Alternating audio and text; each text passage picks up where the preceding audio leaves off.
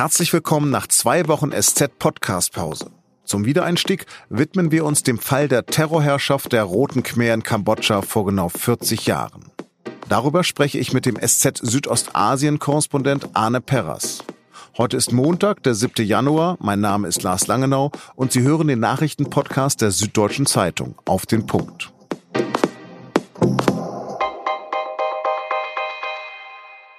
Es ist der 7. Januar 1979, also heute vor genau vier Jahrzehnten. Vietnamesische Truppen marschieren in Kambodscha ein und beenden damit die brutale Herrschaft der Roten Khmer. Die Roten Khmer waren inspiriert von Maoismus, ihre Führer in Paris ausgebildet. Vier Jahre brachten sie einen unvergleichlichen Terror über das kleine südostasiatische Land. Ihr Führer damals war Pol Pot, der sogenannte Bruder Nummer eins oder Onkel Sekretär. Er etablierte eine bizarre, pseudokommunistische Ideologie und unterwirft das Land einem tödlichen Menschenexperiment. Eine ganze Gesellschaft soll zum Agrarkommunismus umgebaut werden. Städte werden deshalb innerhalb weniger Tage entvölkert, die ehemaligen Städter zur Zwangsarbeit auf den Reisfeldern verpflichtet. Geld und privater Besitz werden abgeschafft. Vermeintliche Feinde und Verräter gelten Pol Pot als Mikroben, die exekutiert werden, wie Anhänger des alten Regimes, buddhistische Mönche, Minderheiten und Intellektuelle. Um als Intellektueller zu gelten, hat es übrigens gereicht, eine Brille zu tragen oder lesen zu können. Mehr als 1,7 Millionen Menschen, 30 Prozent der Gesellschaft, werden umgebracht. Sterben an Hunger, Entkräftung oder Krankheiten. Allein auf den Killing Fields, etwas mehr als 300 Städten in Kambodscha, werden mehr als 100.000 Menschen ermordet. In dem berüchtigsten Gefängnis in der Hauptstadt Phnom Penh überleben von 14.000 nur sieben Gefangene. Ohne dass ihm je ein echter Prozess gemacht wurde, stirbt Pol Pot im Dezember 1998. Im November vergangenen Jahres werden die letzten beiden noch lebenden Spitzenfunktionäre der Roten Khmer in einem von den Vereinten Nationen unterstützten Tribunal zu lebenslanger Haft verurteilt. Sie sind 87 und 92 Jahre alt. Doch die Bevölkerung leidet bis heute unter Deindustrialisierung, Landraub, einer schwachen Justiz und Korruption. Laut Studien haben 28 Prozent der Kambodschaner eine posttraumatische Belastungsstörung. Ob Kambodscha dieses Trauma je verarbeiten kann, darüber spreche ich jetzt mit Arne Perras. Er ist Südostasien-Korrespondent der SZ mit Sitz in Singapur. Herr Perras, wurde dieser Genozid jemals aufgearbeitet?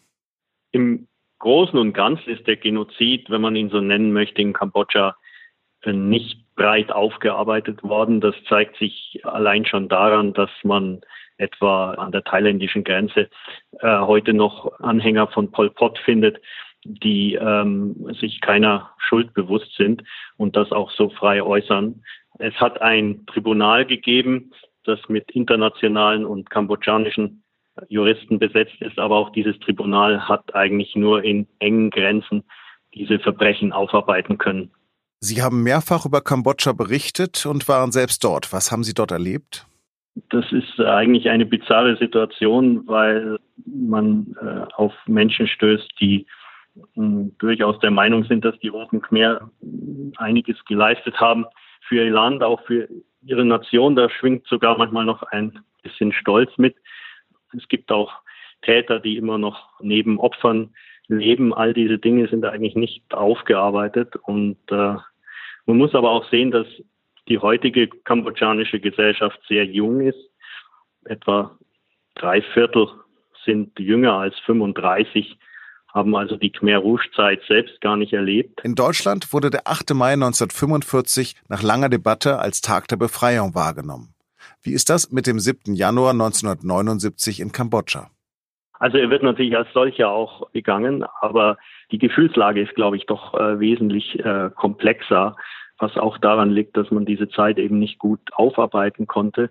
Das Schwierige an der Zeit der Roten Khmer war ja, dass viele nicht nur entweder Opfer oder Täter waren, sondern äh, eigentlich durch diese Zeit auch beide Rollen irgendwann in ihrem Leben auf sich nehmen mussten, etwa indem sie Nachbarn denunzierten oder indem sie selber an Verbrechen teilgenommen haben, zu denen sie sich gezwungen sahen. Das ist ein sehr ambivalentes und komplexes Bild. Und ähm, das zeigt sich natürlich auch heute im Rückblick auf diesen Tag, an dem die Vietnamesen die Khmer Rouge-Herrschaft beendet haben.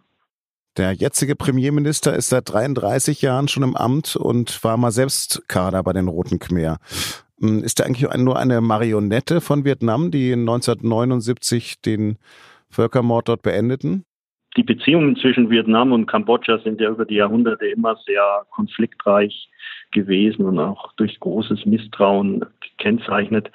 Hun Sen regiert heute ja auf sehr autoritäre Weise, lässt keine äh, Opposition zu, rückt dadurch auch natürlich in den Konflikt mit den äh, Vereinigten Staaten. Aber insgesamt ist es so, dass sich seine Herrschaft doch im Wesentlichen heute vielleicht weniger auf die Vietnamesen stützt, sondern vielmehr auf die Nähe zu China. Denn ohne die Nähe zu Peking könnte er diese autoritäre Herrschaft auch nur schwer aufrechterhalten. Wo steht Kambodscha heute politisch und wirtschaftlich neben seinen Nachbarn Thailand, Laos, Vietnam? Politisch muss man, glaube ich, feststellen, dass das Land große Rückschritte gemacht hat durch die eben zunehmende autoritäre Regierung von Hun Sen, der bei den Wahlen schon die Opposition ausgeschaltet hat, der keine, keinen Widerspruch duldet, der auch in Sachen Menschenrechte kein ähm, gutes Bild abgibt. Insofern ist die politische Zukunft von Kambodscha doch stark überschattet von dem Willen Hun Sen, die Macht ähm, nicht abzugeben. Wirtschaftlich verzeichnet das Land durchaus äh, hohes Wachstum, aber es ist eben in Kambodscha ähnlich wie in anderen armen Staaten, dass der Nutzen dieses Wachstums nur wenigen zugutekommt, vor allem jenen wirtschaftlichen Kräften, die auch politisch gut vernetzt und nahe an der Macht sind, sodass die Bevölkerung von diesem Wachstum eben nur sehr begrenzt profitiert. Vielen Dank, Herr Perras. Und jetzt noch drei Nachrichten, die heute wichtig sind. Wer hinter dem massiven Online-Angriff auf Politiker und Prominente steckt, ist noch unklar. Als erste Konsequenz aus dem Diebstahl privater Unterhaltung seiner Familie will sich jetzt Robert Habeck bei Twitter und Facebook zurückziehen. Hauptgrund dürfte aber die Empörung über seinen Videoaufruf zur Landtagswahl in Thüringen sein. Der Grünen-Chef hatte in einem Twitter-Video gesagt, wir versuchen alles zu machen, damit Thüringen ein offenes, freies, liberales, demokratisches Land wird. Ein ökologisches Land. Das Wörtchen wird wird nun kritisiert. Er sei von sich selbst entsetzt, sagte Habeck. Die Aussage sei super bescheuert. In Thüringen regieren die Grünen seit 2014 mit der Linken und der SPD. In den USA beginnt wegen sexueller Nötigung der Prozess gegen Kevin Spacey. Das Gericht hat verfügt, dass der Oscar-Preisträger selbst vor Gericht erscheinen muss. Er darf sich nicht nur von Anwälten vertreten lassen. Spacey soll vor drei Jahren einen 18-Jährigen betrunken gemacht und unsittlich berührt haben. In Deutschland ist Winter und da fällt Schnee. Aber dass er so heftig fällt wie in den vergangenen Tagen, das sorgt in Teilen Bayerns und Österreichs für den Ausnahmezustand. Im oberbayerischen Landkreis Miesbach wurde der Katastrophenfall ausgerufen, um Hilfe besser zu koordinieren. Bis Ende der Woche bleiben dort alle Schulen geschlossen. In Österreich ist eine Skiregion wegen Lawinengefahr evakuiert worden. Bis Donnerstag soll im Alpenraum ein weiterer Meter Neuschnee fallen.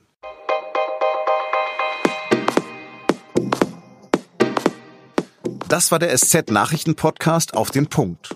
Redaktionsschluss war 16 Uhr. Ein kleiner Lesetipp. Am Dienstag finden Sie in der SZ auf der Seite 3 die Reportage Game Over von Werner Bartens. Der hat am Ammersee eine Klinik für Internetabhängige besucht. Ich hoffe, Ihnen droht so etwas nicht. Aber vielen Dank fürs Zuhören. Bleiben Sie uns gewogen und Ihnen wünsche ich jetzt einen schönen Feierabend.